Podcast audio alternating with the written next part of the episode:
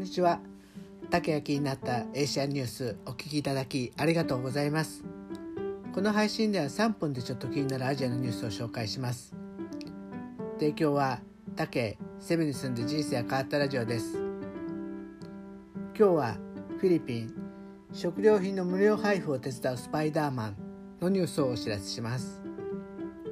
コロナ対策で修正貿易強化地域指定が続く首都圏ラスピネアス市内で4月27日無料の食料品配布コミュニティパントリーが行われスパイダーマンを受賞しているパオロ・フェリサルタさんが食べ物を配りました。フェリサルタさんは2019年5月にプロバスケットボールのフィリピン杯最終シリーズの試合中スパイダーマンのコスチュームで愛に投票をと書かれたプラカードを持ってコートに乱入選手を倒してしまい警察に逮捕され有名になりました。その後貧困家庭の給食を手伝うなどスパイダーマンとして慈善活動に協力をしています。まあ、このニュースなんですけど、まあ、コロナでね、えー、フィリピンは、えー、の都市封鎖がずっと1年以上続いていて今も15歳未満と65歳以上は外出禁止っていう感じで結構日本の方よりもかなりストレスがたまるような状況なんですね。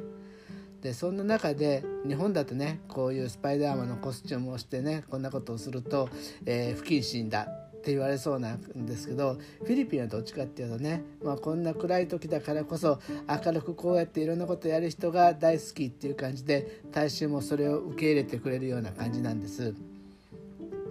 で一旦ねこういう感じでね一旦逮捕されてもねそんな方が受け入れられるって面白いなって思いました。フィリピン人気質を表す話で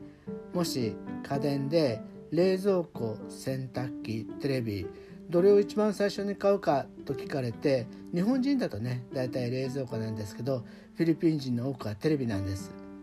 冷蔵庫は毎日一番に行けばいい。洗濯機は手洗いの方が汚れよく落ちる。でもテレビがないと面白いドラマが見れずに死んでしまう。ってこんな国民性が私は大好きです。この配信はあれこれとアジアのニュースを仕入れて雑学ネタになる配信をしています。